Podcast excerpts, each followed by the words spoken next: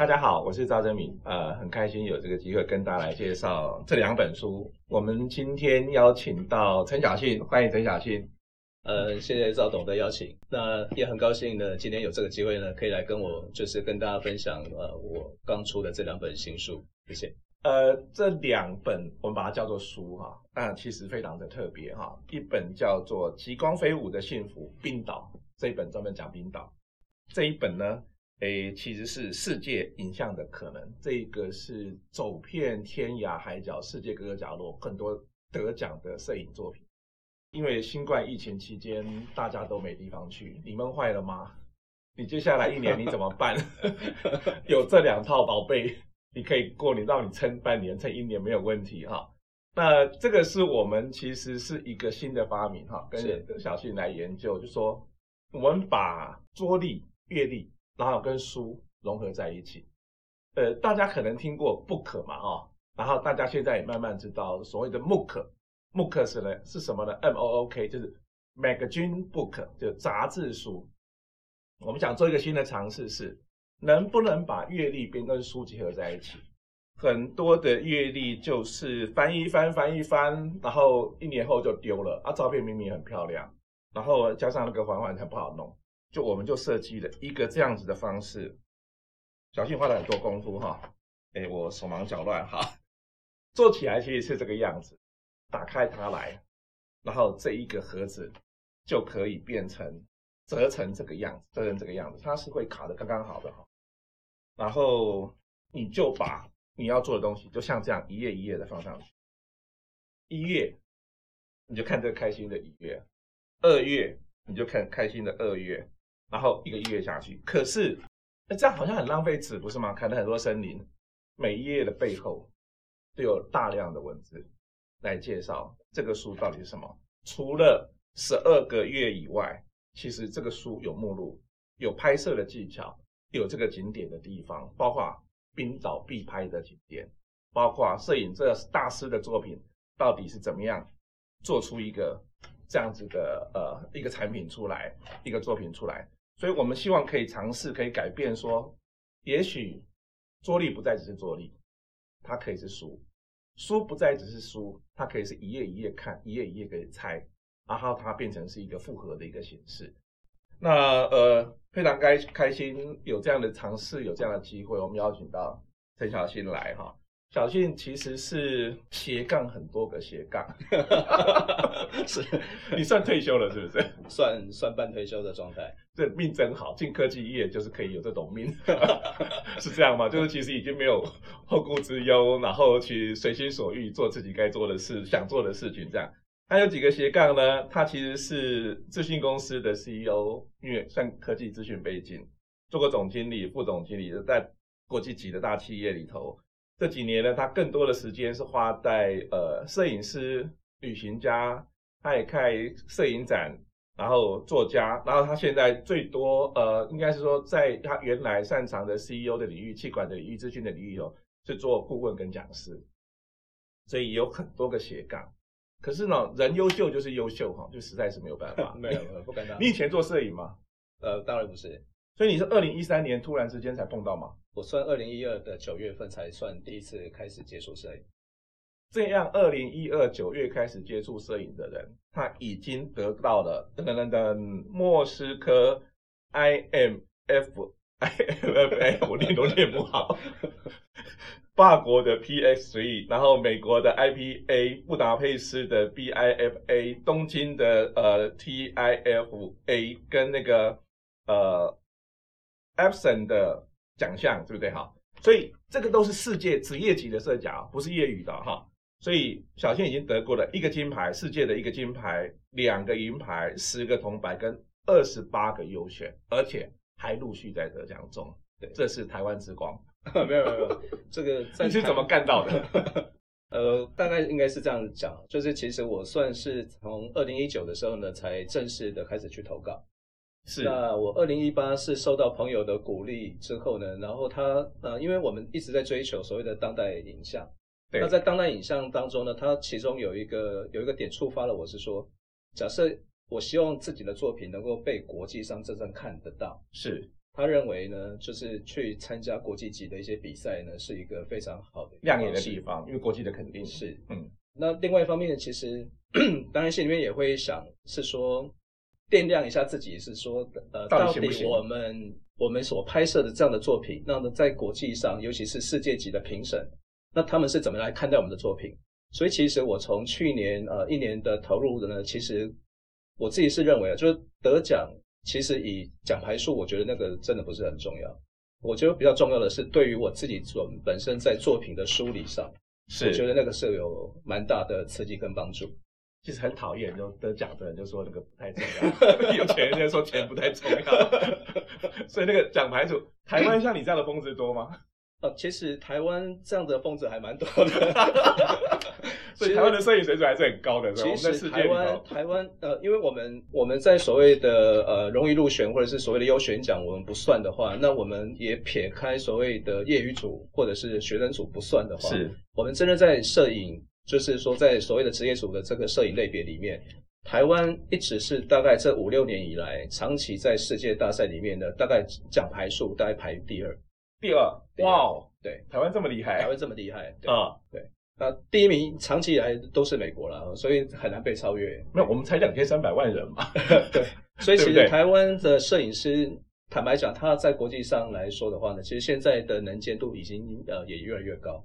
可是你其实从事的其实算是怎么讲，算旅游摄影嘛，所以其实你已经走遍了二十二个国家，是。诶，拍照片要去付旅费，还要付摄影器材的费用。对，所以其实呃，也不是每一个人想做就可以做到。呃，其实主要是因为呃，我们有句俗话嘛，就是摄影都疯子嘛。所以，所以背着十几公斤的器材，然后呢，就是呃，我最冷的话，在贝加尔湖，我们遇到体感温度是零下呃超过零下五十度，五十度零下五十度的体感温度。对，所以其实呃，等于是说，在各种恶劣的条件跟情况之下，那我们还是希望说能够拍到自己理想中的作品。可是也因为这样子，所以呢，我冰岛去了十一次，但是到目前为止还是没有毕业。因为有几个特定的场景，我希望能够拍到什么样的影像，其实我心里面自己有一些设定。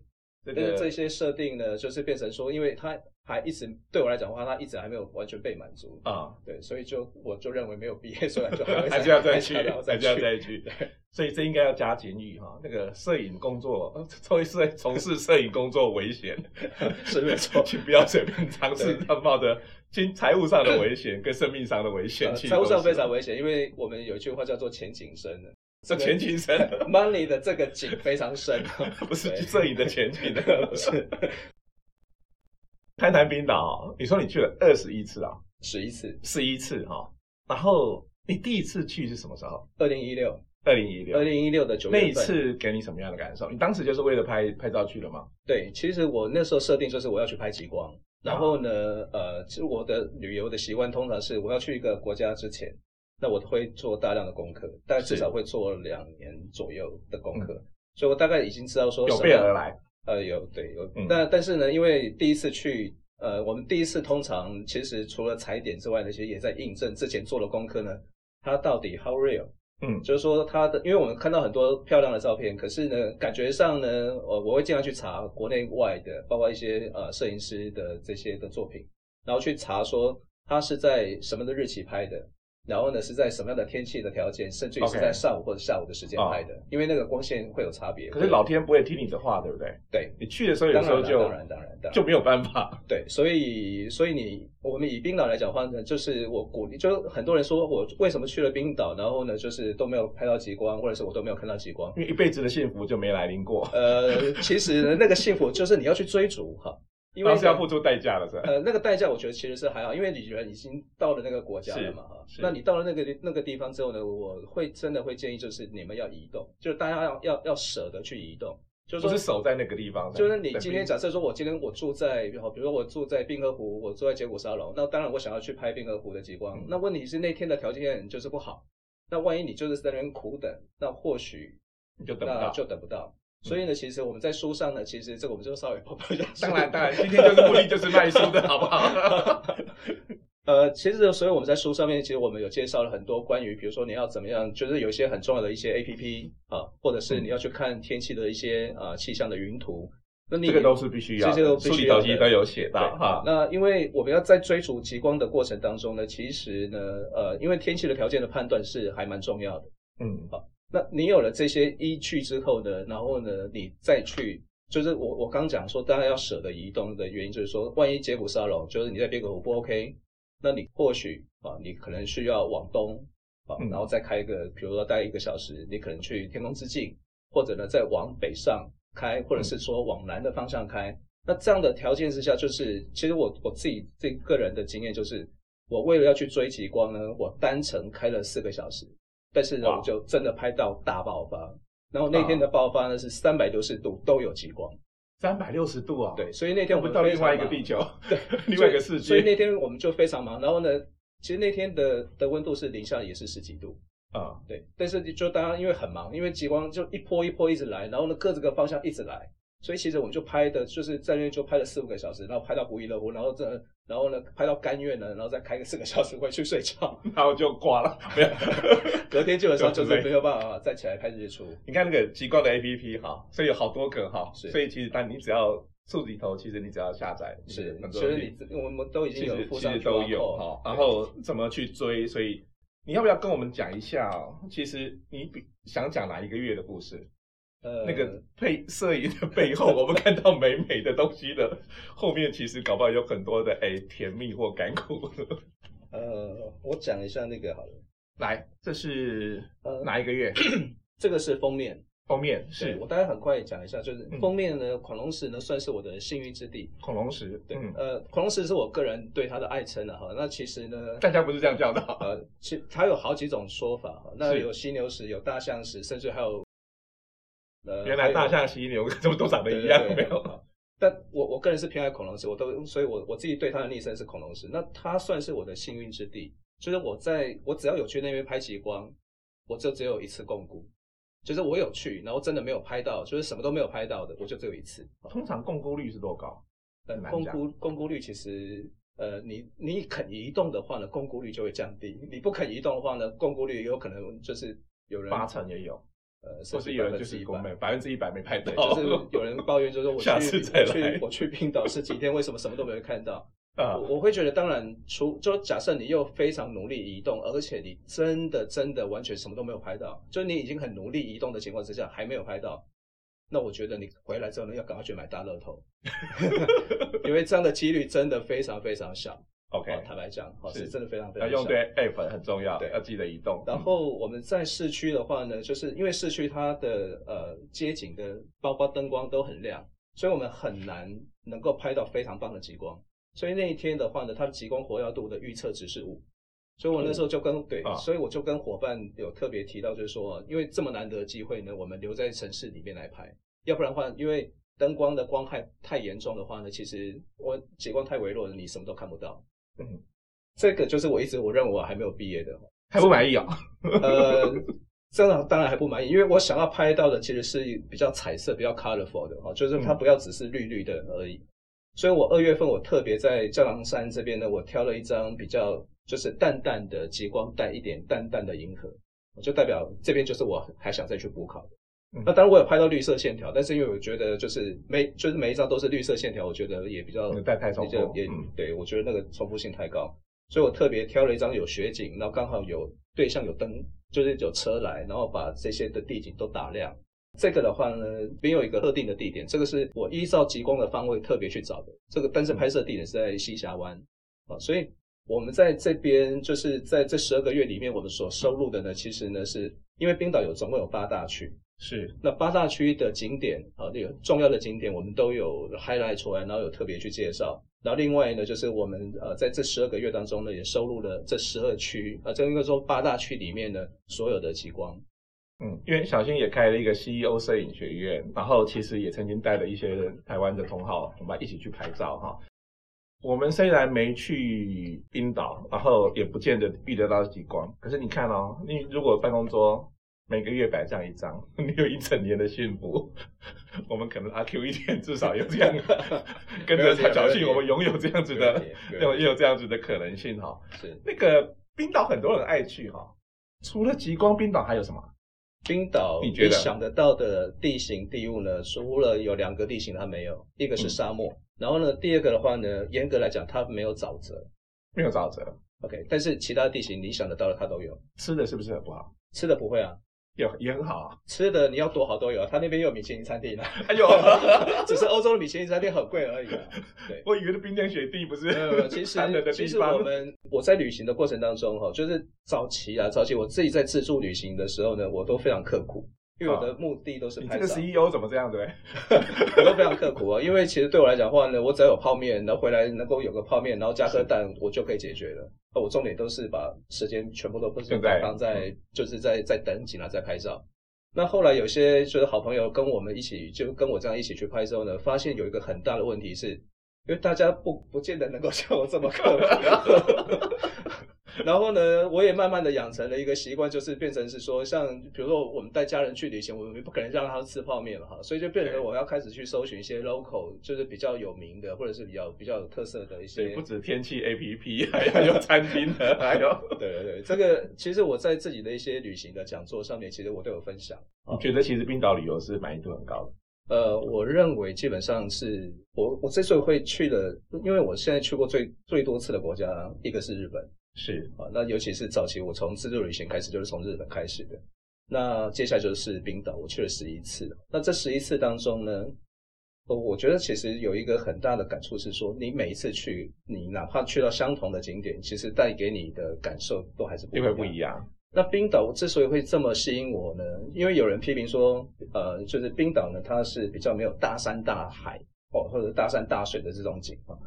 那这个我同意哈，可是呢，冰岛它非常特别的地方是在于说，它就是一个不是不属于地球、不像地球的景观，哦，所以我们以以我们喜欢拍景观的人来说的话呢，其实呢，你在各种的条件，哪怕是那种风吹沙、暴风雨，然后呢，甚至于暴风雪的状况之下，其实我们都还是可以拍到我们想要的一些很不一样的氛围。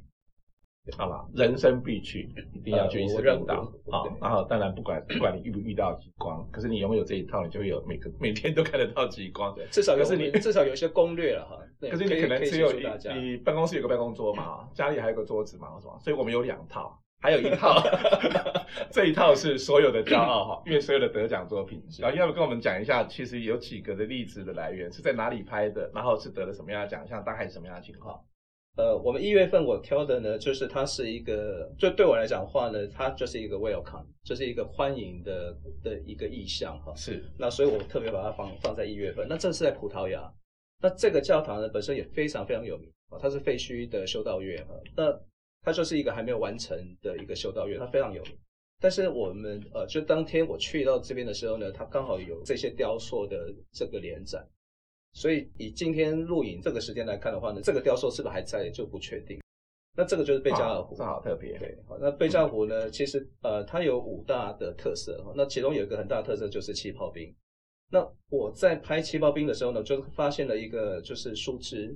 那对我来讲的话，它就是一个很不一样的一个意象，就是说你很难想象它在这个冰层在逐渐结冰，然后形成气泡的同时呢，然后就把一个树枝就冰封在那里。对，然后呢就横躺在那里，所以对我来讲的话，有一种时间冻结的的一个意念哈，所以这一张的作品我也取人呃取名叫做 Frozen，就是冻结的意思。那这个是很可惜的一个冰洞哈，就是现在大型的冰洞，这种大型在冰岛的这种冰洞呢，大概寿命就是两年，因为两年经过两个夏季的这种雨水，就暴雨啊这些的的清洗之后呢。其实，呃，像这个冰洞，我前后我有拍啊，就是三月份的春雨的时候呢，这个是三月份的时候拍的。然后呢，当年的十一月再去拍，基本上呢，这个都已经不见了。它整个景观感觉上，它已经不像是同一个冰洞。嗯，好，然后隔年就完了。对，就现在这个冰洞只存在这里，现场没有了。现在已经现在已经遇不到了。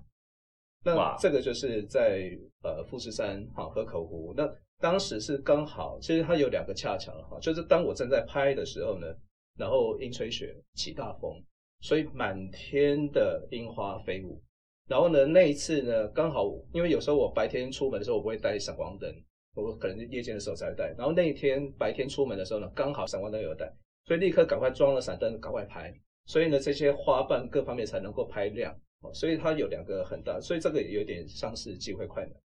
那像这个是萤火虫，哦，跟跟桐花，嗯，那这个我在二零一七年的时候呢，我自己的个人的摄影展的时候，那时候后来也有有人也有朋友收藏。这个也是非常有名的得奖作品。对，那这个是我今年最新的创作哈，所以我预计在今年十二月呃第二次的个人的摄影个展的时候呢，基本上这个系列我就会展出哈。对，所以这个对我来讲的话，这是在哪里拍的？这在格陵兰。格陵兰，对，格陵兰也是我冰山非常非常期望大家要尽快去的一个国家哈，跟一个景点哈，因为冰山消融的速度远比我们想象中要更快。对，那这个是台湾。嗯，那这个系列桥的系列呢，其实陆续都还在得奖中。因为我今年，因为这是我去年呃开始投，就是去年底的时候开始投，所以跨二零二零年呃目前来讲的话呢，呃就是还在得奖中哈的一个作品。那这个是格林兰，这是另外一个系列叫 floating 哦，就是漂浮的概念。因为冰山对我来讲的话，它就是好像漂浮在海上的城堡啊那样的概念。那这个是在纽西兰。呃，因为呢，我们都称这个树叫做孤独树，可是实际上呢，它上面有非常非常多的鸟，所以呢，我就取了个名字，叫是 Lone Tree Not Lonely，就是孤独树并不孤独啊。对，因为我们都叫它孤独树嘛，其实它有很多伙伴。那我特别用了一些，因为我现在在摄影上面，除了实景的这种拍摄之外，我现在也开始转向慢慢呃，就是在学习呃所谓的呃影像艺术。这十二个月之外，其实也有一堆的内容。他现在帮你讲一下，这里告诉大家是，其实摄影师的角度跟人家眼睛跟人家不一样，我们看到理解的东西又不太一样。然后我们会发现说，通过这样的书、这样的作作品，你会发现其实世界有很多美妙的地方，是是每一个人也许你都可以去发掘，越是一个小点，越是一个大点。是，所以后面这几页其实也教了大家一些东西。呃，我在世界的这本阅历书上面呢，其实我主要是在分享我对摄影这个所谓的摄影心法，就是摄影对我来讲，我们在所谓的截取影像，我对于所谓影像它既然是无限的可能，那我们如何让它变成是无限的可能？所以这里面我提到了，包括说，呃，像我们这边有呃目次，这边就是我有包括前言和序，然后呢，这边就是开始去介绍说。我在整个学习摄影的过程当中呢，我对于影像给我的感知，那或者是说我从我个人的经验值当中呢，去分享说我们如何去扩大我们的感知，然后让我们不只是懂得如何去按快门，更重要是去思考按了快门之前我们在思考什么，那我们想要拍什么，那我们到底拍到的那个东西之后可以演化变成什么？然后呢，我觉得这。对我来讲的话，影像它有存在的两个最重要的一个意义，一个的话呢，当然就是记录。那记录呢，假设我们是走向是写实，就是说这个时空，哈，那我们所拍下的这个影像就不要去做任何的美化跟修饰，就是它一百年后它就变历史 啊，对，因为这个此景此景基本上它就会不见了。所以我们哪怕是拍街道的话，比如说我们拍总统府，总统府前现在这个 moment 所截取下来的影像，未来它一定会不一样。就瞬间刹那变永恒。对，那另外一个其实对我很重要的意义呢，就是在于说影像如何跟观众去沟通。那最大的最后引，对我来讲最大的意义是在于要引发感动，传达传达那个感动。就是说我们所拍的，不管那个标题叫什么，那我们跟观赏者之间如何产生连结？是，那这个是最基本的。好，你你如果产生连结？那产生连结之后呢，我希望呢能够带来影响。然后甚至于带来感动，那我觉得这个才是影像呢最重要的，好，那也是像传达出来的。对对，我觉得这个对人来讲，其实就是天时地利，然后不是器材好而已哦，是你要眼睛要厉害哦。而且其实刚刚小新在讲的时候，其实不是眼睛厉害，是你的想法是什么，你想传达的是什么，你的意念想什么。所以这样的书哈摆在桌上哈，啊，你看到的不是只有美美的照片，其实带给你很多的。思考，更多的沉淀，更多的想象。当摄影师比当 CEO，科技业的 CEO 好吧？呃，我们从心灵上的收入来讲的话呢，是当然会比较好。啊，心灵上的收入，从实质上的收入的话，从实质上的收入来讲的话，基本上你要靠摄影来养活的话，那真的是非常的不容易。欸、要加金鱼，要加金鱼，摄影也很难养活自己。我们做了一个尝试，做了一个突破。那希望在大家疫情期间没办法走到世界各个角落，希望大家眼睛看到的，或是说心里想的，可能不太一样的时候呢，有了一个这样子的世界影像的可能跟极光飞舞的幸福冰岛这两套摄影书，让大家来陪伴你一整年。我想这个书的效用很长，而且你这一整年过了以后，继续可以看，因为很多的东西你要翻出来。是，呃，谢谢小信，谢谢谢谢大家，希望我们可以把这样子的幸福、这样的感动、对世界的感动、对影像的传达的感动，呃，分享给大家。谢谢谢谢小信，谢谢谢谢谢谢大家，谢谢。